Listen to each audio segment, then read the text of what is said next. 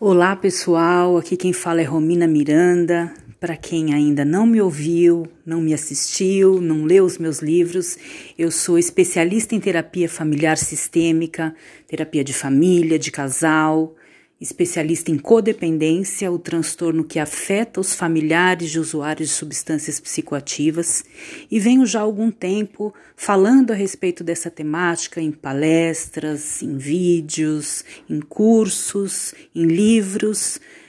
Lancei, é, lancei recentemente o livro Até que a Droga nos Separe, um olhar sobre a codependência. E estou aqui hoje para iniciar com vocês o episódio sobre codependência conjugal, onde hoje vamos falar a respeito da codependência de uma forma geral, para que depois a cada episódio nós possamos nos aprofundar na questão específica da codependência nos relacionamentos afetivos, seja no relacionamento do casal, dos noivos, dos namorados, dos parceiros, enfim, das pessoas que se relacionam afetivamente com usuários de substâncias psicoativas e que, consequentemente, tem um impacto na sua vida em função dessa convivência que sempre tem as suas dificuldades quando o uso está uh, sendo de um, acontecendo de uma forma nociva. Então vamos iniciar hoje falando a respeito da codependência. Esse conceito eu já venho trabalhando é, bastante nas palestras, nos cursos e esclarecendo que hoje ainda nós não temos é, uma definição do conceito de codependência, o termo ainda é um construto, na verdade, é, nós já ouvimos falar em que codependência é doença, é codependência é transtorno, é síndrome, é desvio de comportamento, mas o mais importante, enfim, inicialmente sabermos que ela não é uma doença, mas sabermos que ela pode nos levar a doenças, né? E por que dizer que ela pode nos levar a doenças? Porque é importante nós estarmos conscientes das características codependentes que podem realmente impactar na nossa saúde mental, nos levando então a ter problemas que aí sim são ditos como doença. É, em princípio, a questão da codependência, é, isso eu, um livro que eu recomendo a vocês, que vocês podem inclusive baixar gratuitamente, meu e-book chamado O que é Codependência, é, no site o que é codependência.com.br, vocês conseguem baixar o e-book. É bem curtinho, bem didático, mas fala um pouco a respeito dos conceitos, das características, da origem. Para quem gostaria de saber um pouco mais a respeito do termo, eu indico essa leitura. Uh, voltando, né? No livro eu coloco e acredito nisso que existe uh, uma onda ou existe às vezes uma questão que eu ouço com muita frequência, principalmente nos grupos, quando as pessoas falam eu sou codependente, né? Como se a codependência fosse algo um determinismo ou um determinante na característica da pessoa ou o mais importante de todos eles. Na realidade, eu acredito que nós eh, tenhamos características da codependência eh, em momentos mais exacerbadas, eh, devido a algumas circunstâncias, em outros momentos mais trabalhadas, mas a questão de nós nos rotularmos como codependentes, como se isso fosse um fatalismo e que isso não fosse é, passível de mudança ou de recuperação ou de busca de outras formas de vivência, isso nisso eu não acredito, né? Eu acredito que a codependência é sim é, um transtorno que afeta uh, os familiares de, de, usuários de substâncias psicoativas, além de outra origem aí que nós vamos falar daqui a pouco, e que esses familiares, então, é, têm uma série de sentimentos que são correlatos a essa vivência e por isso uh, acabam desenvolvendo uma série de comportamentos reativos, inclusive, a essa convivência, e por isso acabam então se intitulando como codependentes, ou seja, aqueles que vivem na coautoria da situação da dependência química do seu ente querido, seja o seu marido, o seu filho, enfim, seja é, quem for com quem essa pessoa tem um laço afetivo que de alguma maneira vá é, fazer com que ela seja afetada emocionalmente, em virtude dessa convivência. Então, nesse sentido, a codependência, sim, né, ela tem uma série de características, alguns comportamentos é, que são similares entre as pessoas que têm essa convivência, alguns sentimentos que são similares, que caracterizam todo esse panorama, mas ainda assim eu acredito que é, existem pessoas que estão com mais afetadas, outras menos, algumas que já conhecem um pouco mais do tema e que vêm buscando soluções, algumas que vêm observando melhor o seu comportamento, que vêm em busca do autoconhecimento. Então, tudo isso eu acredito que seja uma forma de nós é, pensarmos que temos características e temos momentos em que estamos mais exacerbados ou não em algumas delas, mas não acredito no fatalismo da, do sou codependente, serei eternamente codependente, todas as minhas atitudes, meus comportamentos são em função da minha codependência. Né? Eu acredito que existe algo a mais, mas ainda assim nós sabemos que a codependência, independente do construto que vier a se tornar realmente o conceito, é, ela é algo que faz com que as pessoas sofram, né? As pessoas que se sentem codependentes ou que sabem que têm características codependentes sofrem com o transtorno, seja eh, durante o uso dos seus familiares, seja após o uso ou ainda na saúde do seu ente usuário, porque não sabem lidar com as suas emoções perante essa situação. Então, voltando sobre a questão dos conceitos, só para a gente falar um pouquinho de origem, né? Então, o termo ele surgiu, na verdade, é, na década de 50, nos grupos de Alanon, que são os grupos de esposas de usuários de álcool, né? Então, os, o, as esposas dos alcoolistas, Bill e Bob, que fundaram o Alanon, na década de 50, percebendo que também tinham comportamentos muito similares, perceberam que também por meio de suas partilhas, por meio da partilha do, dos seus, em, em, pessoas iguais, né, que viviam as mesmas situações, tinham melhoria do quadro da codependência. Então, é, fundaram o Alanon, as esposas de, de Bill e Bob, e ali nasceu o termo codependência para intitular essas mulheres, essas esposas. Mais adiante, o termo também foi usado nas comunidades terapêuticas de Minnesota, nos Estados Unidos, para intitular os familiares de usuários de substâncias que estavam então internados nessas comunidades. Desde então, o termo vem sendo utilizado nos grupos de apoio para familiares de usuários de substâncias com muita frequência, e por isso a codependência acaba designando essas pessoas que têm vínculos emocionais com usuários de substâncias. Porém, existem, existem diversos artigos, estudos que refletem que a codependência ela não está relacionada somente às pessoas que têm um usuário na sua família mas também a pessoas que sofreram com diversas situações abusivas durante a sua infância, opressoras, hostis, que tiveram dificuldades e que tiveram que criar uma máscara de sobrevivência, que tiveram que criar um falso eu para sobreviver uh, diante desse quadro de uma infância disfuncional e passaram também a ter comportamentos que sinalizam a codependência como assim como a codependência que impacta os usuários. Né? Então, nesse sentido, nós encontramos sim é, muitas pessoas que se dizem ou que sentem, é, que têm sentimentos ou comportamentos é, é similares aos de familiares de usuários, mas que não necessariamente têm um usuário na família, mas que passaram por outras situações, outras formas de abuso, outras formas de é, hostilidade, outras formas de vivências impactantes e difíceis e dolorosas e acabaram desenvolvendo também essas características.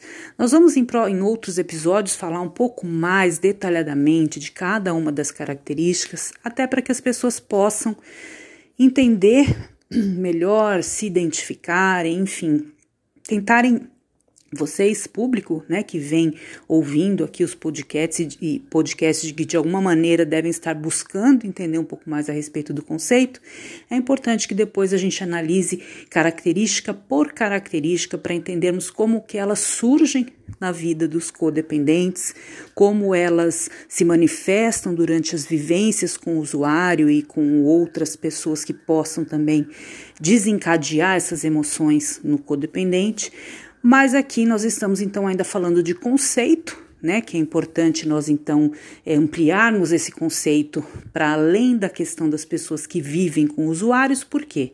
Porque se você não tem especificamente um usuário de substâncias psicoativas na sua família, mas você tem é, pessoas que têm outros tipos de comportamentos abusivos, que têm outras compulsões, ou que têm outras questões que de alguma maneira fazem com que você se identifiquem com o comportamento codependente, é importante você entender que sim, também é possível haver a codependência em famílias que não têm exatamente o uso de substâncias, mas que têm outras problemáticas. Durante os nossos episódios, eu é, vou estar indicando, indicarei alguns livros é, que fizeram parte da minha construção a respeito dos conceitos. Eu acho importante que nós possamos estar é, também aliando aos podcasts aqui, aos vídeos que eu vou indicar para vocês, é, uma literatura é, imensa que nós temos disponível fora do Brasil, para que nós possamos estar ampliando esses conceitos e nos entendendo cada vez mais uh, para que possamos realmente entender o conceito da codependência e onde cada um de nós estamos dentro dessa questão.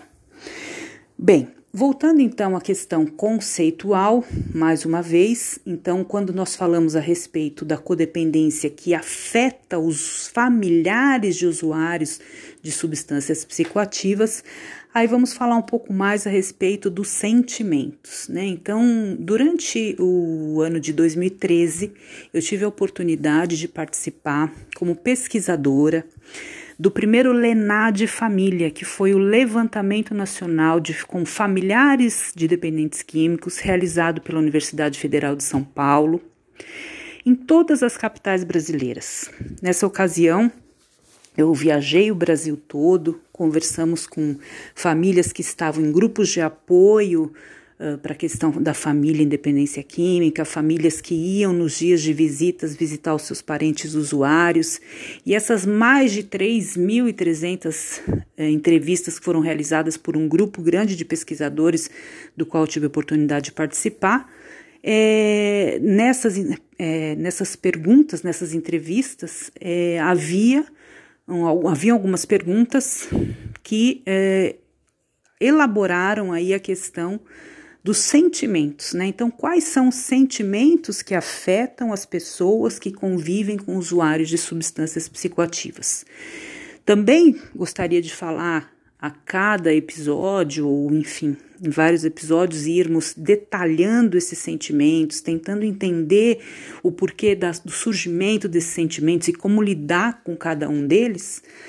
Uh, mas hoje, de uma forma geral, vou colocar aqui para vocês quais são eles. E o mais significativo, ou que tem o maior percentual, ou a maior prevalência entre os familiares, é a tristeza. Né? Então, quando nós falamos que a dependência, a codependência não é uma doença, mas pode levar a doenças, estamos justamente falando dessa probabilidade de desenvolver, por exemplo, uma depressão em função de um estado constante de tristeza. Então, suponhamos que você tem um familiar usuário de substâncias e que substâncias psicoativas e que você vem há algum tempo convivendo diariamente com o sentimento de tristeza. Uh, que você não tem uh, elaborado esse sentimento de uma forma bacana, que você não tem tido apoio emocional, psicológico, de forma nenhuma, e que você não tem conseguido elaborar essa tristeza. Com o tempo, essa tristeza, sem dúvida, tem grandes chances de se tornar então uma depressão, uma depressão. Então, nesse aspecto é que nós colocamos a questão de que a codependência não é uma doença, mas pode levar sim a doenças. E aí parte, daí parte a importância dos familiares de usuários de substâncias psicoativas entenderem que antes de ajudar o seu ente querido, seja o filho, o pai, o marido, a esposa, eles precisam ajudar a si mesmos para que então possam impactar no outro. Quando nós falarmos a respeito de sistema familiar nos próximos episódios, eu quero compartilhar com vocês a dinâmica do funcionamento do sistema familiar e dos subsistemas que o compõem, né, os sistemas parental, conjugal e filial. E aqui nós estaremos sempre focando na questão da codependência conjugal, que é o tema desse podcast. É, nesse sentido, é, quando nós falamos então dos subsistemas, fica mais fácil nós entendermos como que se dá o impacto em cada um deles, né? Então, é, de que maneira que a esposa sente a tristeza, de que maneira que o pai sente a tristeza, ou o filho, ou como aquilo pode vir então a impactar nesse sistema de forma que as pessoas todas acabem adoecidas e não consigam ajudar o seu usuário. Quando nós falamos em sistema, nós imaginamos então um efeito dominó quando nós pensamos que um membro adoecido pode adoecer todos os outros membros. Assim como um membro que possa trazer a saúde ao sistema familiar, também pode impactar todos os outros membros com essa saúde. Né? Então, nesse sentido que nós falamos que é importante que você, se é um familiar de usuário de substâncias psicoativas, tenha consciência de que a melhor maneira de você ajudar o seu usuário é iniciando o seu tratamento, ajuda a si mesmo, o seu autoconhecimento para que você entenda quais são os seus comportamentos, as suas dificuldades, os seus sentimentos que estão impactando também na vida do usuário e nessa disfunção toda familiar que acontece quando existe a questão do uso de substâncias psicoativas. E por que eu estou falando isso? Porque como nós poderemos ajudar um usuário de substâncias se nós estivermos acometidos de uma depressão? Como você, mãe de um, usuário de drogas, vai poder ajudar o seu filho se você estiver com depressão e não conseguir nem levantar da cama para poder se ajudar a ter uma vida melhor e então impactar o seu filho? Você, esposa de um usuário de substâncias, como você vai poder ajudar o seu marido ou os seus filhos que fazem parte dessa relação, se você estiver acometida pela depressão de ter convivido durante tanto tempo com essa questão do uso e que e isso com certeza vem impactando o sistema familiar como um todo. Então, quando nós pensamos nesse sentido, é como se nós pensássemos naquelas metáforas simples que nos remetem à questão de como é que eu posso salvar uma pessoa se eu estou me afogando e não sei nadar. Né? Então, como que eu posso ajudar o meu dependente químico se eu não sei lidar com as minhas próprias emoções? Como que eu posso lidar com as emoções dele? Como que eu posso salvar uma pessoa que está ao meu lado no avião quando existe uma despressurização e as máscaras caem, se eu não colocar primeiro a máscara em mim, como assim é recomendado no voo, e depois colocar em quem está ao meu lado. Então, a recomendação sempre em situações de crise é que primeiro nós temos que nos centrar, nos ajudar, nos equilibrar, para então podermos fazer isso pelo outro. E na questão da dependência química, nós familiares, sejam, como eu já disse, esposa, pais, filhos, é, o foco da codependência acaba sendo tão voltado para o outro que o familiar não enxerga que antes de ajudar o outro ele precisa ajudar a si mesmo. Né? Então, voltando a falar, por que, que nós estamos falando de tudo isso? Porque eu estou voltando para a questão da tristeza, que é o principal sentimento relatado nas pesquisas com um índice de cerca de mais de 70% dos respondentes sinalizando o sentimento de tristeza, e que a tristeza vivenciada durante um determinado período de tempo e não trabalhada, não equacionada, digamos assim, ela vai realmente nos levar a um quadro de depressão que, sem dúvida, vai então impactar no sistema familiar que já vem adoecido com a questão da dependência química. E nós teremos então mais um adoecimento no sistema que vai impactar de uma forma ainda mais exponencial em todo o sistema familiar. Então, por que é importante nós entendermos que os sentimentos relacionados à codependência adoecem? Para que nós possamos então buscar não adoecermos, buscar nos tratarmos para que não adoecer, adoeçamos e possamos então ajudar o nosso ente querido e todas as outras pessoas que estão no nosso sistema familiar. Então, o sentimento da tristeza é um dos mais citados. Depois nós temos, por exemplo, o sentimento do medo. Né? Então, o medo que permeia as relações do usuário com a sua família. A família sempre está com medo de que algo possa acontecer, um, enfim, uma série de questões que vem à mente de um familiar quando o seu usuário sai de casa para fazer uso de substâncias e ele não sabe como vai voltar, quando vai voltar, se vai voltar. Esse medo constante que acaba sendo aí o combustível para uma montanha russa emocional.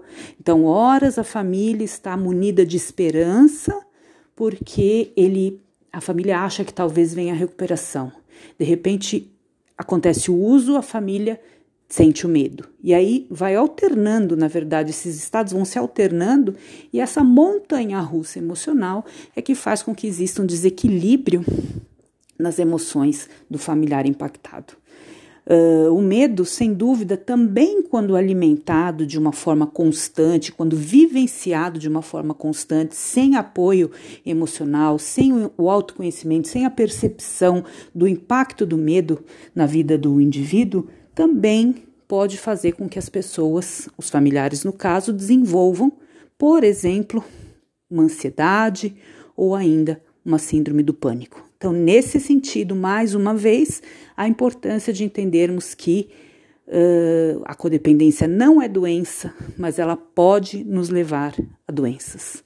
Mais uma vez, a importância de entender o, o quanto é importante que nós, familiares de usuários de substâncias, sejamos quaisquer que sejam os vínculos que tenhamos com essa pessoa, precisamos estar atentos à necessidade de primeiro olharmos para o nosso impacto para então depois podermos ajudar tanto o nosso familiar como os outros familiares que fazem parte desse contexto. Então falamos aqui a respeito da tristeza, do medo. Nós temos a angústia, a raiva, a pena, o sentimento de solidão, uma série de outros sentimentos que eu vou pouco a pouco ilustrando para vocês aqui nos nossos podcasts, e qual o objetivo de falar a respeito dos sentimentos? É que vocês, ouvintes, tenham condição de refletirem a respeito da possibilidade de também sentirem é, isso que eu venho passando para vocês. Por quê? Porque quando nós temos uma questão como essa na família, que muitas vezes a dependência química, o uso de substâncias é um tema velado dentro da família, um tema segregado, um tema resguardado, que por muitos anos muitas famílias guardam isso como se fosse um segredo que ninguém mais pudesse ter acesso. E por quê? Porque as pessoas ainda sentem vergonha, sentem culpa, sentem medo. Então, por muitas vezes em muitas famílias, o habitual é guardar esse segredo. E quando esse segredo é guardado, na verdade só crescem os mitos e os, e os fantasmas em torno disso. E os sentimentos, eles ficam paralisados, eles ficam congelados. É como se os codependentes passassem a não sentir Claro que sentem, mas é como se não sentissem e vivessem somente em função, em função de resgatar a vida do seu usuário. Então, quando eu falo em sentimentos aqui, para você ouvinte, que eu gostaria que as pessoas que realmente estivessem ouvindo é, entendessem isso como uma maneira de é, acordar você familiar ou você que conhece alguém e vem tem vínculo emocional com alguém que vem impactando a sua vida nesse sentido que você tem sim sentimentos que estão adormecidos, que talvez você não consiga nem expressá-los ou entender que o sente, Porque as suas emoções vêm sendo congeladas por sua própria necessidade de defesa, né? Então eu preciso ficar bem, eu preciso estar bem para ajudar o outro. Então eu não sinto nada, eu não sei o que eu sinto, o que eu sinto não importa. A única coisa que importa é eu ajudar o meu familiar que está adoecido com o uso de drogas. Porém, nessa questão de nesse resguardo todo do sentimento, nessa nessa questão da segregação, do segredo que se torna a dependência química na família, os sentimentos vão todos sendo empurrados para baixo do tapete, né? Então, por que que eu estou falando hoje em sentimentos? Em sentimentos que foram detectados durante as pesquisas, para que você que está me ouvindo tenha a possibilidade então de iniciar uma busca sobre os sentimentos que você pode perceber que estão sim aí guardados com você, mas que você não vem, se dando a oportunidade de senti-los com receio de não saber o que fazer com eles. Então, como eu posso me dar espaço a sentir tristeza, raiva, medo, culpa, solidão, angústia, se eu não sei o que fazer com esses sentimentos? Ou por que eu devo sentir isso se tem coisa mais importante para resolver? Né? Muitas pessoas pensam assim: o mais importante é eu resolver a dependência do meu filho, do meu marido, da minha esposa, do que eu me dar ao luxo, digamos assim, de, de ter sentimentos. A questão é que esses sentimentos é que são a base da transformação. Olhar para esses sentimentos, aceitar esses sentimentos, é a base da transformação que a sua família precisa. A transformação que começa por você, que começa a partir do momento que você vai se dar a oportunidade de olhar para si, de olhar para os seus sentimentos e de acolher esses sentimentos. Eu não me lembro exatamente agora, vou procurar depois para poder trazer para vocês em outras oportunidades.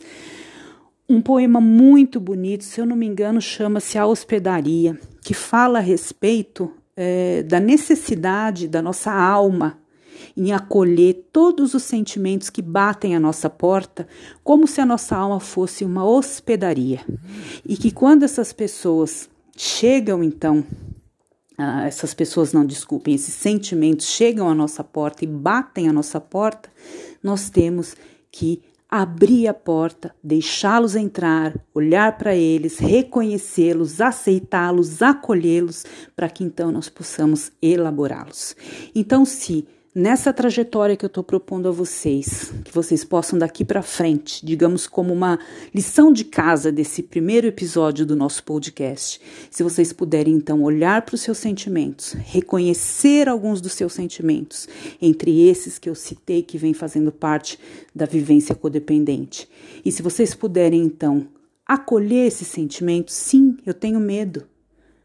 Sim, eu tenho tristeza. Sim, eu sinto angústia.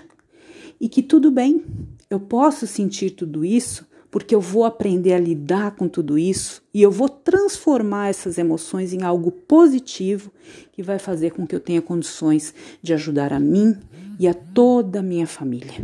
Então, a proposta de hoje é que vocês levem essa ideia da alma como uma hospedaria acolhem os sentimentos, não tenham receio de olhar para si mesmos e para os sentimentos que vocês têm. Se vocês têm esses sentimentos aflorados hoje, é em função dessa vivência que vem assoberbando a família toda com essa dificuldade avassaladora que é ter um dependente químico na família, ter um usuário de substâncias psicoativas ou ainda viver outras situações relacionadas, como nós já falamos no início a respeito da codependência. Então, hoje, é, já estamos aqui em quase 30 minutos de, de episódio, né? Esse primeiro episódio falando sobre o que é codependência. Eu gostaria então de deixar a vocês essa mensagem reflitam, busquem quais são os sentimentos e nos próximos episódios nós vamos estar falando mais ainda sobre quais são os sentimentos, como lidar, como são as características. Vamos ainda explanar um pouco mais a respeito da codependência como um todo, para que do, depois nós possamos entrar na proposta dos sistemas familiares, do sistema familiar e subsistemas, e depois especificamente no assunto que eu vou abordar com vocês nesse podcast Codependência Conjugal, focando na questão da codependência nos relacionamentos afetivos, nos relacionamentos amorosos. Então, por hoje, eu gostaria de agradecer a você que está aí do outro lado me ouvindo, desejando que essas palavras possam, de alguma maneira, chegar a todas as pessoas que precisam ouvir, que precisam entender um pouco mais a respeito desse transtorno que afeta os familiares de substâncias psicoativas e deixar aqui para vocês o meu e-mail para que escrevam caso tenham necessidade de fazer perguntas, para que nós possamos de alguma maneira interagir. O meu e-mail é contato@rominamiranda.com.br, com os melhores votos do meu coração, cheio de amor para que vocês possam transformar a vida de vocês. Um grande abraço e até o próximo episódio.